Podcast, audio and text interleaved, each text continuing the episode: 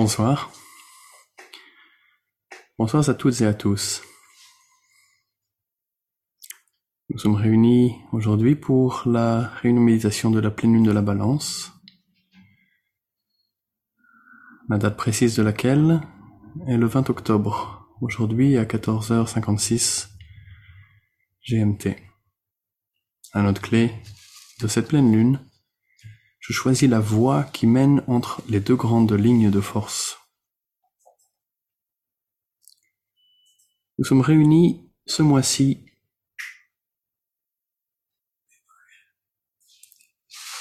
sous le thème de la balance. Voici un thème qui invite des pensées d'équilibre ainsi que de justice. Nous associons une image à la justice, elle est celle de Thémis, fille d'Ouranos et de Gaïa, fille du ciel et de la terre. L'on reconnaît facilement Thémis à trois de ses attributs que sont la balance, le glaive et le bandeau. Ces attributs peignent une vision symbolique de la justice et de ce qu'est la loi. La balance évoque la question de l'équilibre des rapports de force. L'épée évoque chez certains le bras armé de la justice, et donc l'autorité de l'usage de la force qui est liée à l'arbitrage de la justice, et elle évoque chez d'autres la capacité de discernement, car c'est l'outil parfaitement droit mais à double tranchant, qui permettant de trancher les voiles de l'illusion et percevoir le plus pur des chemins sur le fil du rasoir, que de tuer le réel. Le bandeau, évoque que la vision extérieure, celle qui se porte sur le monde des formes, est limitante et doit être limitée pour obtenir une vision intérieure plus correcte.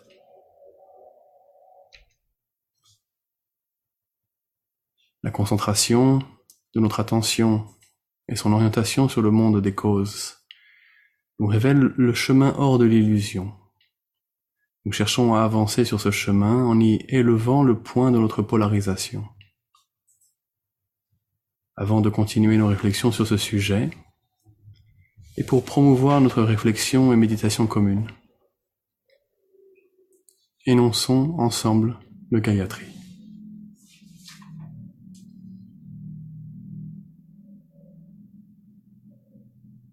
Ô toi qui soutiens l'univers, de qui toute chose procède, auquel toute chose retourne.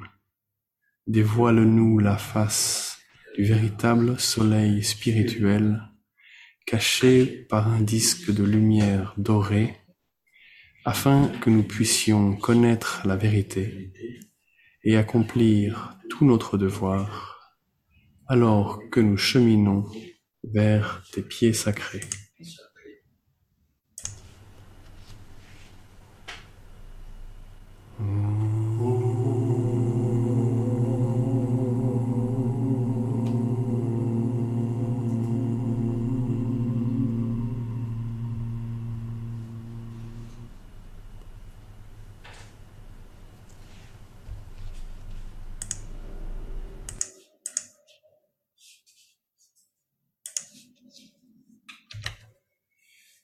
Le tibétain indique l'idée qu'il existe un lien entre la balance et la justice, c'est-à-dire entre le signe astrologique et la mise en forme des lois sur notre plan physique.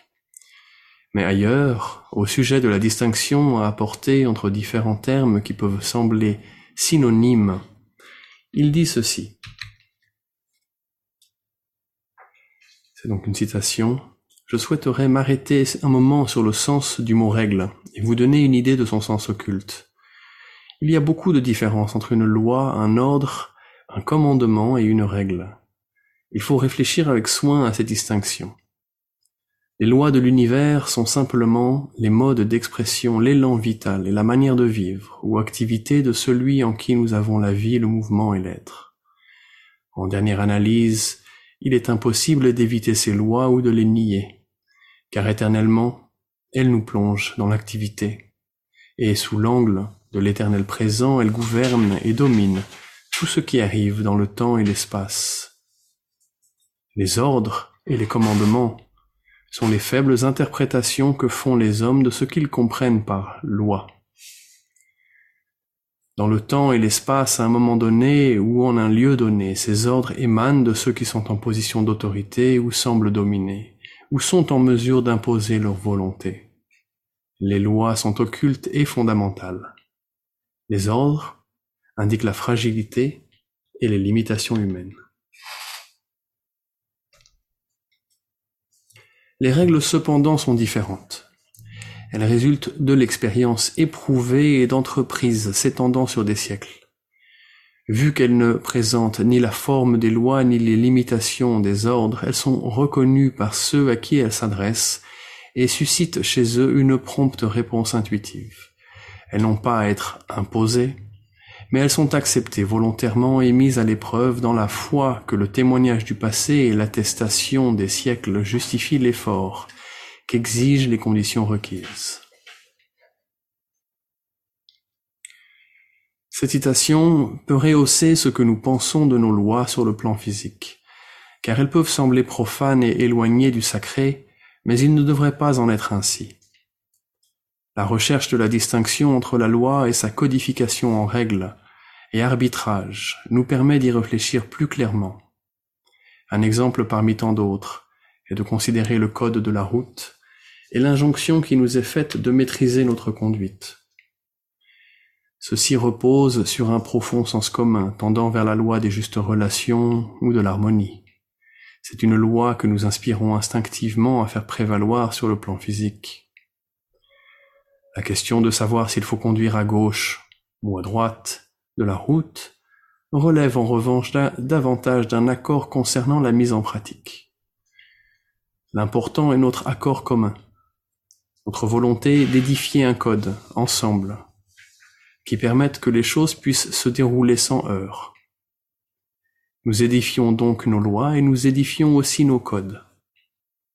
Idéalement, nos lois nous lient à des principes supérieurs, et elles sont ainsi intimement liées à l'éthique ou à la perception de ce qui est juste. Nos codes sont moins transcendants, mais ils sont tout de même fondamentaux, car ils neutralisent certaines de nos différences, non pour, que nous manquions d'être des individualités, mais pour qu'ayant établi un terrain commun, nous puissions partager notre essence. Nous parlons par exemple une même langue lorsque nous souhaitons nous entendre, et l'originalité ne réside donc pas dans la forme qui est la langue que nous employons, mais plus dans les idées dont nous pouvons alors discuter. De même, nous nous habillons à la coutume des lieux où nous sommes et de ce qui est socialement accepté. C'est une manière de rester dans l'équilibre et de ne pas heurter, mais cela peut aussi témoigner de l'absence d'une polarisation sur la forme et permet d'avancer ensemble au niveau de l'essence. Un exemple encore est notre capacité à entendre ce qui est juste et bon, quel que soit le langage employé. Les groupes spirituels peuvent vite glisser à devenir sectaires et refuser d'entendre ce qui est juste si le langage employé n'est pas le leur ils peuvent de même subir l'illusion que tout ce qui est dit dans une terminologie qui leur est propre est probablement juste. Ensemble, nous sommes invités à entendre plus profondément et à glisser en dehors des considérations de forme pour que l'essence de nos partages nous enrichisse. Le thème du chemin de la balance réside aussi là, à discerner un chemin de perception entre les mots, entre les idées, entre deux qualités de silence. Célébrons la loi là où elle est juste, car elle nous relie au divin. Thémis, déesse de la justice, a pour étymologie la loi divine. Est-ce un concept que l'homme moderne daigne entendre, que la justice et le divin sont indivisiblement liés? Que la justice sur terre est, ou plutôt se doit d'être, si elle est bien interprétée, le prolongement de la vie divine. Cela peut sans doute heurter l'homme matérialiste moyen qui ne croit pas, ou plus, à la transcendance. Mais n'est-ce pas toutefois toujours en se fixant sur son idéal le plus élevé qu'une société édifie le code de sa justice? Là où son idéal est matérialiste, ainsi en seront déclinées ses lois. L'exemple des droits humains peut nous faire réfléchir à ce sujet, car c'est un thème emblématique qui touche au cœur l'interprétation de nombreuses lois connexes. La France a écrit la Déclaration des droits de l'homme en 1789 et l'Assemblée générale des Nations unies a adopté la Déclaration des droits humains en 1940. À l'heure actuelle, en 2021, nous savons par exemple des États-Unis qu'ils révisent depuis 2019 l'entendement qu'ils souhaitent avoir des droits humains, en incluant la notion de droits inaliénables et de droits contextuels. Entendez, tous les humains n'ont pas nécessairement les mêmes droits, et cela peut alerter. Nous savons d'autre part de la Chine qu'elle redéfinit ce concept de droits humains, ou plutôt qu'elle le définit différemment, en privilégiant les contextes sociaux et économiques, et en subordonnant les droits des citoyens aux quatre principes cardinaux du principe communiste au pouvoir. Doit-on craindre des définitions les plus élevées des droits de l'homme qu'elles soient considérées utopistes par l'homme moderne? Absolument. Se pourrait-elle qu'elles soient modifiées pour ne pas ralentir le progrès tel qu'il est perçu à la lumière d'un idéal contemporain? Absolument. Un autre exemple concerne l'Organisation mondiale du commerce, organisation qui s'occupe des règles régissant le commerce international entre les pays. Les décisions de cette organisation relèvent des États membres, mais compte tenu des lois actuellement en vigueur, elle peut être poursuivie en justice par des intérêts commerciaux privés. Y a-t-il un risque à ce que des intérêts privés soient coercitifs sur une organisation dont la gestion relève des pays et de leurs citoyens? Absolument. Et alors, quelle loi souhaitons-nous?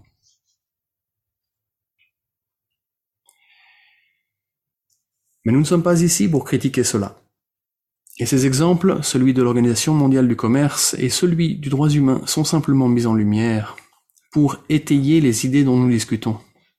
En fait, il est assez naturel, sensé et rationnel de redéfinir ce qui est élevé mais qui repose sur quelque chose de subjectif et immatériel, car l'homme moderne se base sur ce qui est tangible et scientifique. Comment pourrions-nous lui reprocher? Personnes religieuses et spirituelles devraient faire le constat que la société moderne a échoué à démontrer l'existence de Dieu. Nous avons échoué à rendre intelligible que l'éthique est supérieure au portefeuille. Nous avons échoué par nos paroles idéales qui ne tiennent pas la mesure face à des actes et des faits.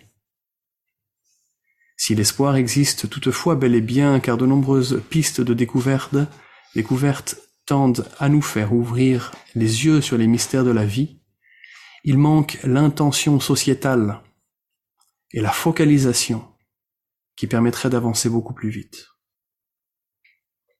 Nous pouvons, si nous souhaitons, en tant que société, prouver la continuation de la conscience entre la vie et la mort, ou entre l'incarnation et l'abstraction. Une réelle prise de conscience dans ce domaine entraînerait des conséquences phénoménales et couperait à la racine de nos motivations de possession et de nos visions à court terme. Nous pouvons aussi, si nous le souhaitons, faire avancer la science psychologique pour mieux comprendre si et comment l'expression des qualités les plus fines, contribue au développement de la personne, et comment par conséquent cela enrichit la société dans son ensemble et de manière quantifiable.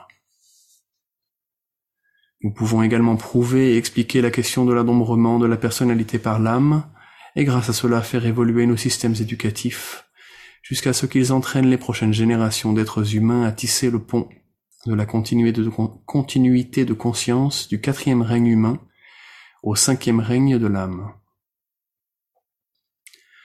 De telles recherches peuvent nous éclairer sur les buts de l'éducation en termes ésotériques et ravivent la lumière que l'on place sur l'autodétermination des individus. Vaut-il mieux essayer de contrôler une société et tout ce qui s'y passe, ou aider ses acteurs à discerner ce qui est juste et se laisser se contrôler eux-mêmes? Nous pouvons faire toutes ces choses et allouer le temps, l'énergie, l'intérêt et le budget à ces questions fondamentales. Nous souhaitons résoudre ces questions pour la bonne santé de nos sociétés et pour que ces polarités, les opinions, mythes et aspirations sur notre potentiel à une vie supérieure, ne s'édifient pas en divergence de points de vue, mais bien plutôt se synthétisent. Fondamentalement, notre humanité n'a pas encore déterminé et doute de son chemin. Elle est sur le champ de bataille de son discernement et ne sait pas du matériel ou du spirituel, quoi tenir comme vrai? Nous avons réfléchi à tout cela, mais n'avons pas encore énoncé la note clé du signe de la balance. Elle est je cherche la voie qui mène entre les deux grandes lignes de force. C'est une note clé de paradoxe. Elle est semblable au mystère de la vie. Elle indique qu'une voie inconnue existe, mais ne peut être discernée avant que les opposés de la balance ne soient équilibrés. Les opposés typiques nous sont bien connus, ce sont par exemple le jour et la nuit, le positif et le négatif. Connaissez-vous la triste formule, savoir qui l'on est en sachant à qui l'on s'oppose Celle-ci règle la définition de l'identité chez tous ceux qui cherchant leur identité la définissent par ce qu'ils trouvent disponible dans les apparences du monde. Elle nous rappelle que bien souvent le sentiment que nous avons de nous-mêmes est construit artificiellement sur ce que nous souhaitons être ou souhaitons ne pas être. Il serait plus juste de devenir ce que nous sommes, selon le mot de la libération de l'âme, je suis ce que je suis. Sans se construire par association ou par opposition à des choses extérieures. Nous éviterions ainsi la formation des cristallisations de ces sous-cultures qui minent notre société actuelle et les guerres de tranchées identitaires qui s'ensuivent. Au niveau plus subjectif, les dualités de la balance sont être pour ou contre, être heureux ou malheureux, en forme ou fatigué. Vous noterez que nous avons mentionné ici trois paires d'opposés concernant les trois niveaux de base de notre conscience, le niveau du mental, le niveau sensitif ou émotionnel et le niveau éthérique pour ne pas dire physique. La balance indique que tant que notre vie nous fera osciller entre ces deux plateaux, nous ne trouverons pas le chemin qui nous guide hors de la forme, et nous resterons identifiés à celle-ci, tantôt dans l'une de ces polarités, tantôt dans l'autre. Nous serons identifiés à nos émotions et à nos idées. Nous serons ce qu'elles sont et nous serons ballottés par la vie, de la forme et ses cycles d'inversion de tendance. Nous avons alors besoin de justice. Nous avons besoin de cette loi qui nous mène sur le chemin et nous mène hors du monde de la forme et vers le monde de l'être pour nous réunir à notre réelle nature. Mais pour mieux pouvoir développer ces aspects, notre chemin de pensée nous mène maintenant en Égypte antique, où la justice est associée à la déesse Maat, déesse que l'on peut reconnaître par sa plume, ainsi que par l'Uréus, qui est le serpent qu'elle porte au front.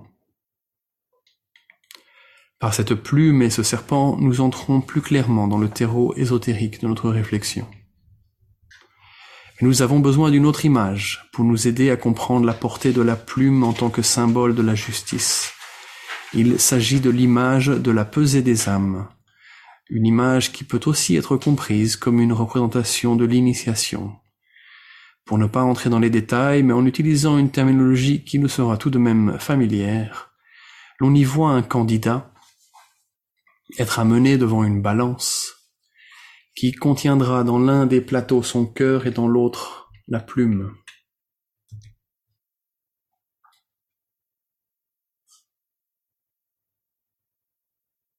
À la condition que son cœur soit aussi léger que la plume. Alors le candidat sera amené au devant de l'initiateur. Les deux plateaux de la balance et les deux chemins qu'elle représente peuvent ainsi être compris comme une dualité psychologique, que nous sommes seuls capables de résoudre envers nous-mêmes. Si l'on dit de l'initiation qu'elle peut être entendue comme la décroissance du pouvoir de la personnalité et l'obtention d'un certain degré de contrôle et de fusion par l'âme, le travail qui nous incombe alors et le rôle de la justice dans notre vie se voit exemplifié de, de façon profondément libératrice. Le chemin de la justice est celui de notre propre purification. Et c'est par un cœur que nous purifions et en suivant la voie de la justice que nous nous fondrons dans le cinquième règne en qui nous sommes déjà liés.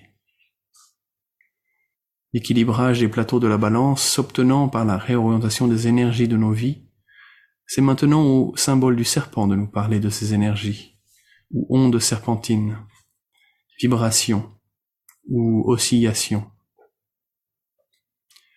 On a souvent tort d'en attribuer au serpent que la seule connotation du mal.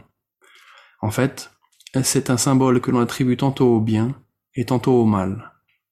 Aussi sage que des serpents, nous dit la Bible.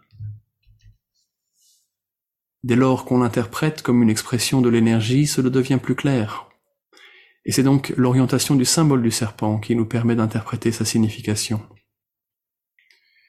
Nous, utilisons ainsi le symbole du serpent pour connoter la guérison et la pleine santé, comme la coupe d'Esculape et le caducée d'Hermès en témoignent. À nous qui étudions la sagesse sans âge, l'axe vertical sur lequel les serpents s'élèvent en spirale peut nous faire réfléchir au thème de l'alignement. Cet axe élévateur semblable à un bâton évoque cette relation souhaitée entre l'âme et la personnalité, entre le ciel et la terre. D'ailleurs, vous souvenez-vous peut-être que l'on a dit de Thémis qu'elle était fille du ciel et de la terre. Et par ailleurs, concernant Thémis, certaines de ses représentations sont accompagnées d'un serpent. Mais pour en revenir à cet axe qui permet de relever les forces de la vie et les orienter dans le juste chemin qui est synonyme de loi, cet axe comme un bâton vous aura peut-être même fait penser à Moïse. De lui nous tenons les tables de la loi, le décalogue, et il faisait des miracles avec son bâton, notamment de l'avoir transformé en serpent. Ne nous y trompons pas, les symboles sont liés, ils apparaissent dans toutes les cultures et à toutes les époques, il constitue les représentations d'un continuum énergétique tel qu'il s'appréhende psychiquement et réduit à trois dimensions. Ils se transforment et s'interpénètrent. Et s'ils sont une extériorisation, c'est-à-dire une forme, ils nous enseignent toutefois beaucoup sur notre cheminement intérieur. Le bâton est donc l'axe, est donc l'axe de la loi, qui permet aux pèlerins de cheminer avec droiture. L'auteur Bernard Werber fait malicieusement remarquer que le terme imbécile peut être compris comme celui qui n'a pas de bâton. En reprenant le latin in baculum, sans bâton. Le pèlerin sur le chemin de la justice a donc les deux pieds sur terre, ce qui constitue l'expression de sa dualité, mais il s'appuie encore sur un troisième point, c'est celui de son bâton qui l'équilibre et le rend stable. Le tibétain nous invite à réfléchir au rôle des triangles en ce qui concerne l'équilibre énergétique. C'est un sujet qui est traité sous des thèmes d'astrologie aussi bien que de guérison ésotérique ou de développement de l'emprise de l'âme sur la personnalité. L'expression à retenir est l'équilibre du triangle. L'équilibre du triangle doit prévaloir pour nous qui avançons sur notre long pèlerinage vers l'émancipation de la dualité. Lorsqu'il manque, nous serons invariablement renvoyés vers nous-mêmes, remémorons-nous ici la première des règles de la route. La route est foulée dans la pleine lumière du jour, projetée sur le, sentier par ceux qui savent et qui conduisent. Rien alors ne peut être caché. Et à chaque tournant de la route, un homme doit faire face à lui-même. Oui, avant que la route ne soit parfaitement droite, avant que nous n'ayons trouvé la voie qui mène entre les deux grandes lignes de force, le rôle de la justice est que nous nous fassions face inlassablement. Il est aussi intéressant d'élargir notre, notre représentation de l'axe vertical qui guide les forces de la santé avec le sujet de l'arbre de la vie dont il est question dans l'Apocalypse au chapitre 22. Un arbre qui a ses racines des deux côtés d'une rivière où coule l'eau de la vie et dont les fruits servent à la guérison des nations. C'est une description qui invite facilement à considérer comme notre propre colonne vertébrale peut être concernée par cette description. Notre colonne est-elle un arbre? Car des nerfs tels des branches s'en élancent depuis chaque vertèbre, pour rejoindre et contrôler les organes de part et d'autre. Notre colonne est comme l'arbre de vie car au milieu coule une claire rivière de liquide céphalorachidien. Il y a un lien tout à fait réel entre la rectitude morale et la dispersion de la vie psychique au sein du corps. Car le corps est le mécanisme de l'âme et rien n'est laissé au hasard. Par ailleurs, nous connaissons tous le terme Kundalini, qui est l'état par lequel le feu de la matière, dans tous ses gradients et jusqu'au plan atomique physique, est relevé jusqu'à l'esprit. Ce feu est aussi décrit comme celui du serpent de la matière. On trouve de nos jours de nombreuses personnes ou groupes de tous horizons spirituels s'intéressant à ce phénomène et cherchant à le développer au moyen d'exercices. Mais concernant ce sujet, les enseignements du tibétain et ceux du sens commun convergent aisément. C'est en pratiquant les vertus de l'âme que l'on développe le mécanisme psychique, progressivement. De sorte qu'à mesure que s'acclimate à exercer des forces d'harmonie à l'extérieur, des forces plus subtiles peuvent se déployer avec cohérence dans l'ensemble de l'organisme. Le symbole du Kundalini est fondamentalement un symbole de justice, ainsi que de santé et tout à la fois un symbole de réunion spirituelle entre ce qui est en bas et ce qui est en haut. Il se développe très progressivement à l'échelle individuelle, mais par analogie aussi à l'échelle de l'humanité. Mais dès lors que nous parlons de serpent et de réorientation de l'énergie, nous devons également reconnaître que l'énergie que l'on apprend à orienter doit toujours suivre son chemin et ne pas rester notre captive. Martelons notre cœur de l'impératif du service et souvenons-nous que nous devons transmettre au monde ce que nous recevons, sous peine de s'infliger les douleurs et les déséquilibres de nos congestions. Lorsque les énergies ne sont pas libérées conformément à la loi de, libre circulation de l'énergie, lorsque notre personnalité manque de lâcher prise tant au niveau émotionnel que mental, et lorsque nous centrons la vie sur nous-mêmes. C'est sur le symbole toxique des gorgones que nous devons méditer.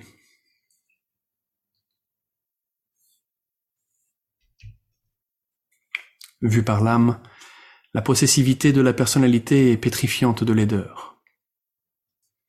Nous l'avons récemment vécu à l'échelle mondiale alors que dans le contexte du Covid, nous refusions de sauver des vies pour des raisons de propriété intellectuelle. Quelle horreur. Quelle est donc la loi? La loi est que la dignité de l'être doit être offerte et assurée à chacun. Elle est celle que nul ne doit être laissé dans une pauvreté matérielle. Que la culture des relations fraternelles entre les peuples doit prévaloir, la loi est celle du partage et du respect de la vie et de ses ressources. La loi, nos lois et l'expression de la justice sont un fil conducteur pour nous élever vis-à-vis de nous-mêmes, ainsi que tous ensemble.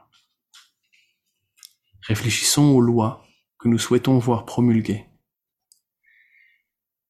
et créons ensemble la société dont nous serons fiers des lois et joyeux de se contraindre à les suivre. puissions-nous dériver l'intuition de nos vies entre les deux grandes lignes de force.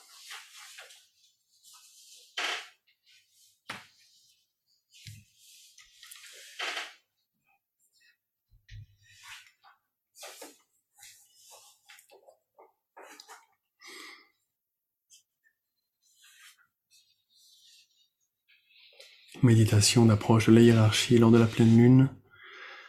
Note clé. Celui qui regarde la lumière et demeure dans son rayonnement est aveugle aux événements du monde des hommes. Il avance sur la voie lumineuse vers le grand centre de l'absorption. Mais celui qui ressent le désir ardent de prendre ce chemin, aimant tout de même son frère sur la route d'ombre, se retourne sur le socle de lumière et prend l'autre chemin.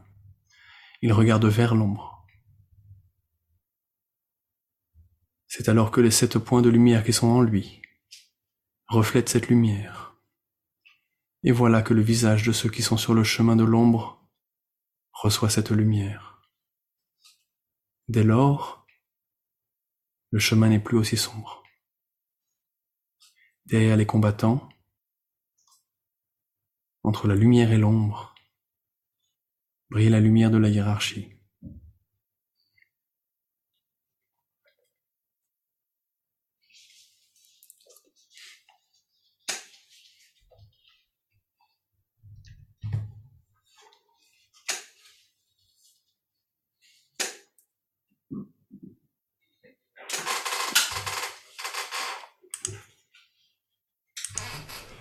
Méditation, laissez pénétrer la lumière.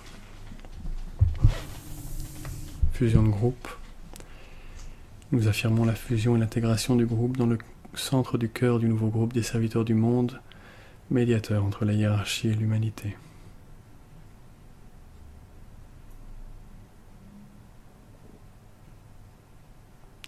Je suis un avec mes frères de groupe et tout ce que j'ai leur appartient. Puisse l'amour qui est dans mon âme se déverser sur eux. Puisse la force qui est en moi les élever et les aider. Puisse les pensées créées par mon âme les atteindre et les encourager.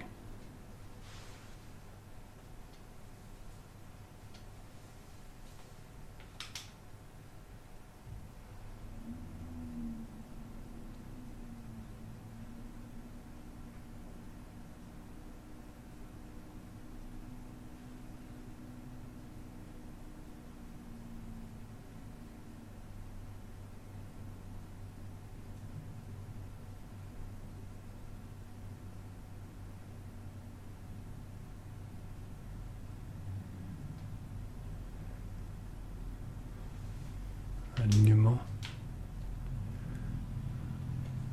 Nous projetons une ligne d'énergie et de lumière vers la hiérarchie spirituelle de la planète, le cœur planétaire, le grand ashram de Sanat Kumara et vers le Christ, qui se trouve au cœur de la hiérarchie. Et étendons la ligne de lumière jusqu'à Shambhala, le centre où la volonté de Dieu est connue.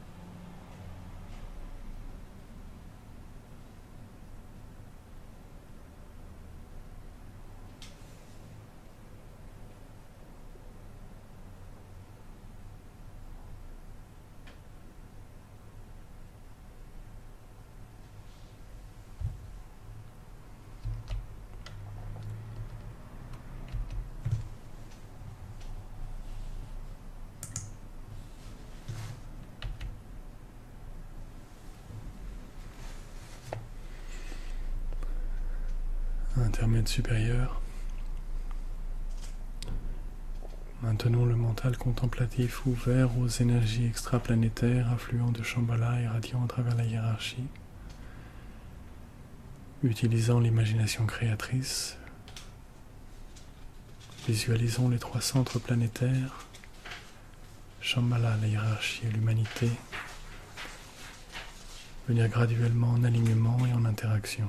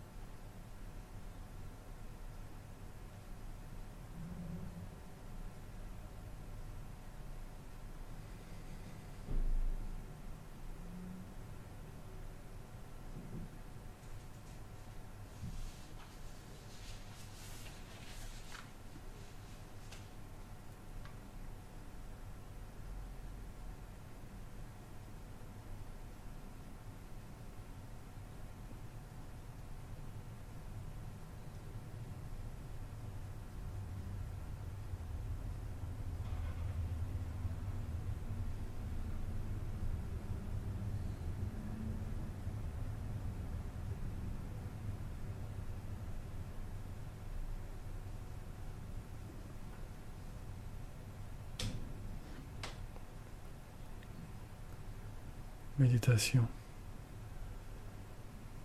Réfléchissons sur la pensée semence correspondant au signe de la balance. Je choisis la voie qui mène entre les deux grandes lignes de force.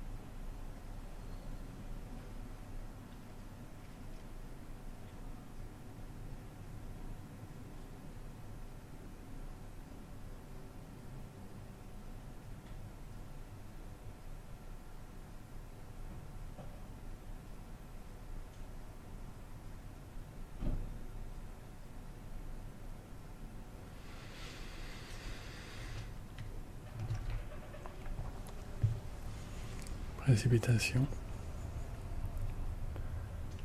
en utilisant l'imagination créatrice.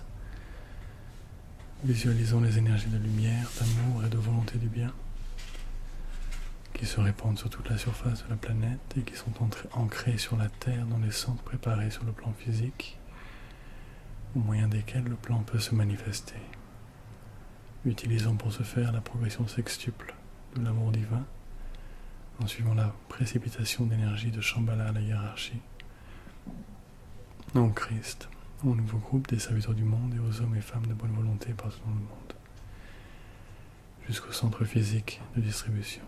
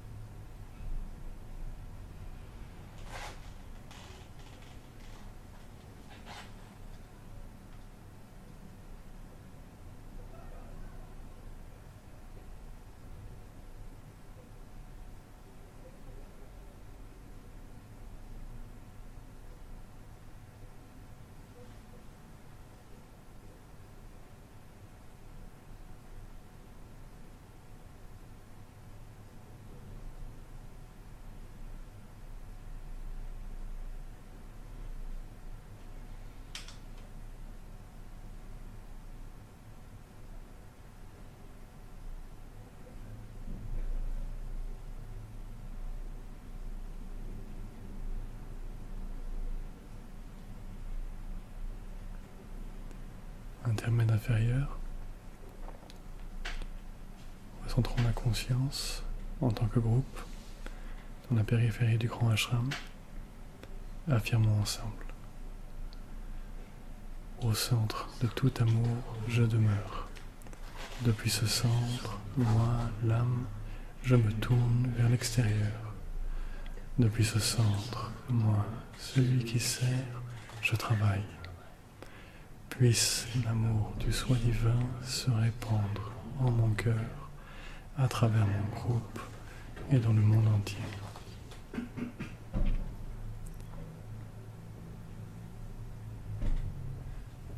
Visualisons l'influx spirituel affluent libéré depuis Shambhala à travers la hiérarchie et pénétrant l'humanité par le canal préparé. Considérez comment ces énergies affluentes établissent le chemin de lumière l'instructeur du monde qui vient, le Christ.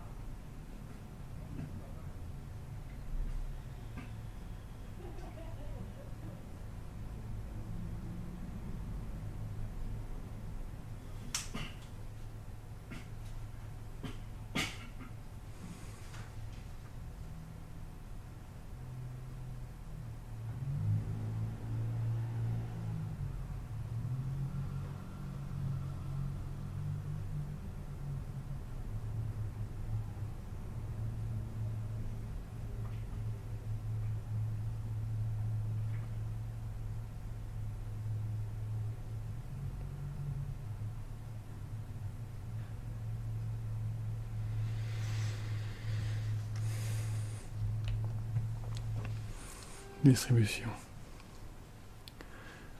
Au moment où nous prononçons la grande invocation, visualisons le flux de lumière, d'amour et de puissance qui nous parvient de la hiérarchie spirituelle par l'intermédiaire des cinq centres planétaires. Londres, Darjeeling, New York, Genève, Tokyo, qui irradie la conscience de l'humanité tout entière.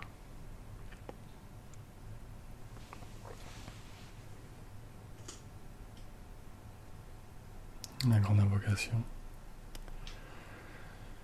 Du point de lumière dans la pensée de Dieu, que la lumière afflue dans la pensée des hommes, que la lumière descende sur la terre, du point d'amour dans le cœur de Dieu, que l'amour afflue dans le cœur des hommes, puisse le Christ revenir sur terre, du centre où la volonté de Dieu est connue, que dessein guide le faible vouloir des hommes, le dessein que les maîtres connaissent et servent. Du centre que nous appelons la race des hommes, que le plan d'amour et de lumière s'épanouisse, et puisse-t-il sceller la porte de la demeure du mal. Que lumière, amour et puissance restaurent le plan sur la terre.